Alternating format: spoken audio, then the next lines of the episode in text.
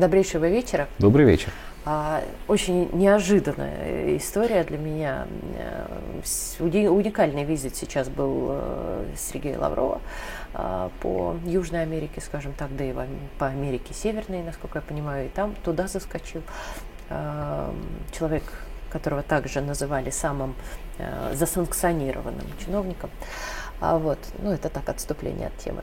А между тем, э, итог подвел как неожиданно Мадуро, это президент Венесуэлы, кто вдруг, кто не знает, который сказал, что э, Лавров э, огласил эру нового человечества.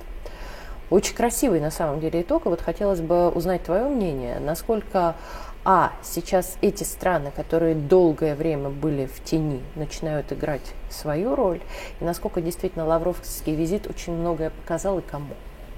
Давай, можно я начну с да, Мадура? Да. Вот это с один из моих любимейших на самом деле политических Полностью деятелей. Согласна. Вот по какой причине. Когда он только стал преемником Уга Чавеса, к нему относились несерьезно даже у нас хотя Венесуэла союзник, близкий союзник и так далее, все равно казалось, что человек, который начинал свою карьеру в качестве водителя первого лица, в роли президента, ну, ребята, ну это как-то слишком.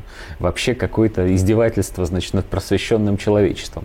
Оказалось, что Мадуро один из самых проницательных, умных, жестких и абсолютно искренних при всем при этом политиков настоящего времени. Кстати, извини, Такой... уж в голову сразу пришло сравнение, мало кто знает, но насколько мне не изменяет память, Наджибула, тоже один из величайших де- деятелей да, в жизни Афганистана, он был вообще гинекологом.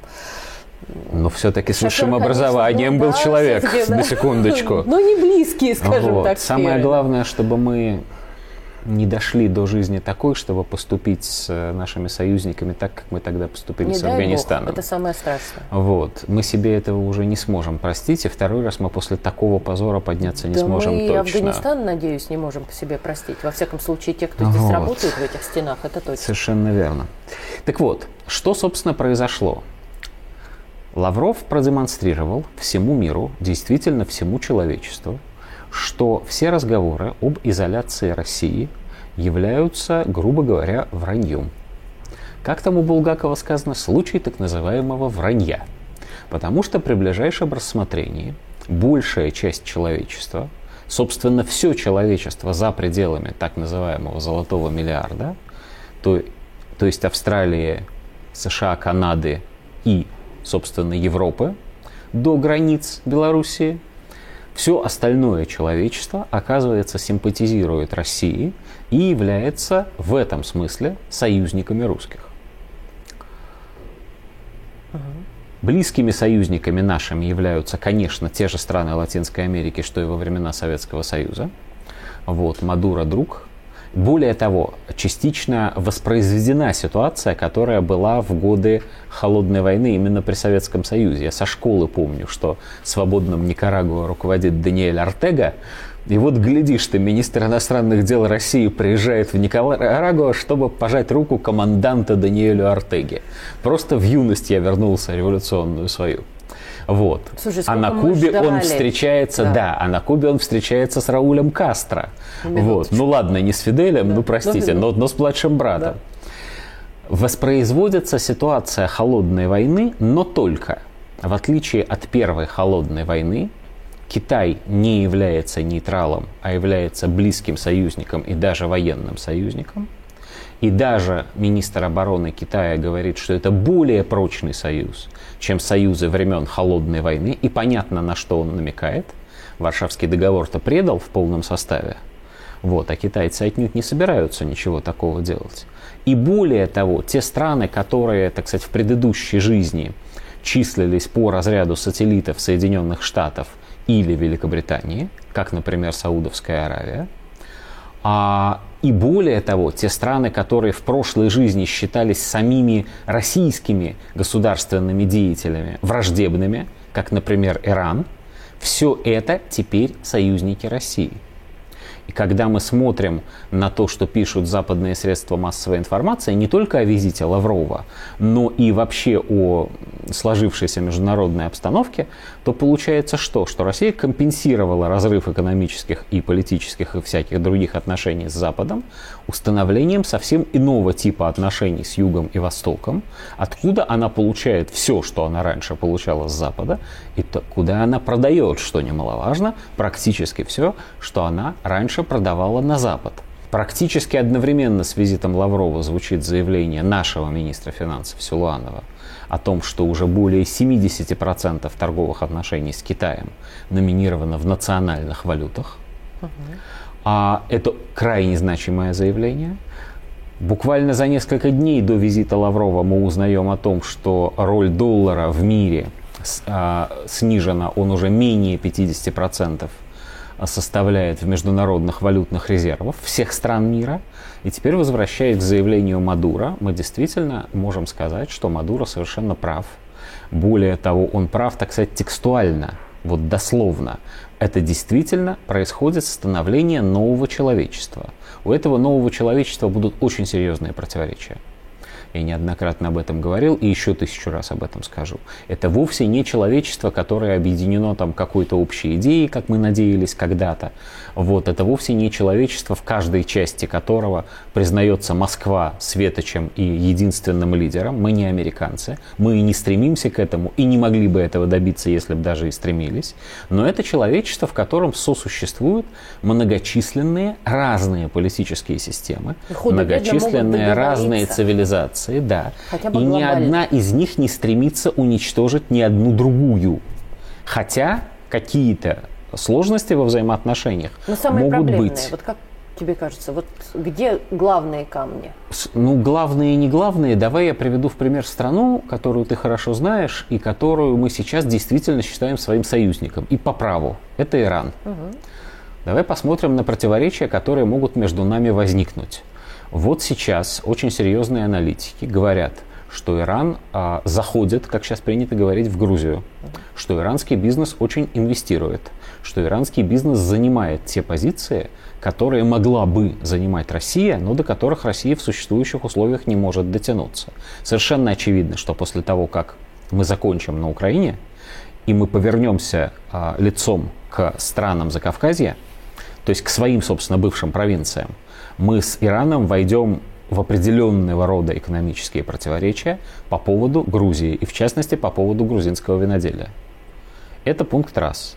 Пункт два. Абсолютно та же ситуация, только более со стороны Ирана, а, так сказать, продвинутая. Они дальше пошли. Абсолютно та же ситуация в Армении. Вот, у нас очень часто говорят, что вот мы теряем Армению, она там уходит на Запад, не успевает она уйти никуда на Запад, ее Иран заберет в сферу своего влияния, если ему никто не помешает. Теперь смотрим э, несколько восточнее. Обнаруживаем там огромный Казахстан, огромный и сравнительно редко населенный, и понимаем, что Казахстан находится, опять-таки, западники ничего сделать не могут. Казахстан просто далеко. А, а вот вопрос о том, кто с точки зрения Казахстана является, а, ну, скажем так, высшей инстанцией, которой апеллируют в рамках, например, ШОС, это вопрос – и не исключено, что он будет частично решаться в, по, в пользу Китая. И столь же не исключено, что мы вынуждены будем с Китаем спорить по ряду вопросов на этом направлении.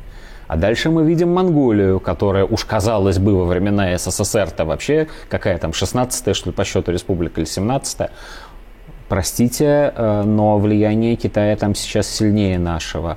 Смещаемся дальше на Дальний Восток, получаем Северную Корею, а там, в свою очередь, Китай опасается роста нашего влияния, а хотя он числит ее чуть ли не своей там отдаленной провинцией и так далее. Это все примеры того, насколько все, все, все эти союзные и э, дружеские, добрососедские и так далее отношения, они при этом чреваты очень серьезными а, международными проблемами.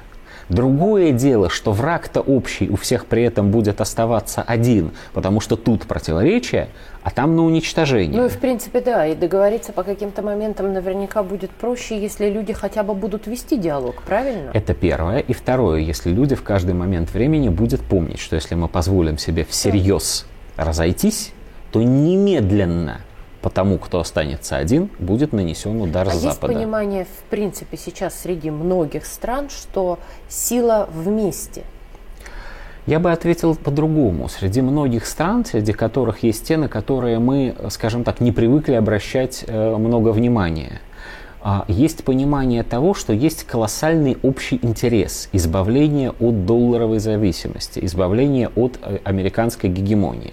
Вот сейчас одним из лидеров этого процесса является страна, от которой этого, ну я не скажу, что никто не ожидал, наверное, были востоковеды гораздо проницательнее меня, вот, но мало кто ожидал, это Индонезия. Индонезия оказалась лидером в Азиатско-Тихоокеанском регионе с точки зрения последовательной, как государственная политика, а не просто вот по ходу вещей, последовательной государственной политики избавления от долларовой зависимости, последовательного перехода во всех своих торговых отношениях на национальные валюты. Понятно, что они будут опираться на юань, а не на рубль. Ну тут Однозначно. даже нет сомнений никаких, но и тем не менее – а совершенно, очевид... совершенно странным в этой ситуации выглядит Шри-Ланка, которая буквально впереди паровоза бежит на этом направлении, потому что они там полагают, что могут а, избежать банкротства или ослабить влияние своего банкротства на свою экономику, значит, вовремя а, отказав, ну, попытавшись, по крайней мере, уйти из вот этой вот долларовой петли. Очень медленно, но очень последовательно двигается Индия, которая меньше всего на свете хочет, чтобы про нее говорили, это союзники России. Не хотят и, скорее всего, никогда так себя не назовут. Не хотят, но нефтью э, с нами, в смысле покупают у нас, нефть исключительно уже за рупии, а мы потом меняем рупии на юани, ну и так далее. Доллар где? Доллар остается там э, в, в своей, так сказать, сфере ответственности. Вот что происходит. Новое человечество, о котором говорил Мадуро, очень пафосный, Новое человечество – это не человечество, к сожалению, которое там все вместе в едином порыве устремлено к звездам ни в моральном смысле или религиозном, ни даже в смысле общей космической программы. Новое человечество – это всего-навсего человечество, которое обретает свободу от англосаксонской гегемонии. Спасибо.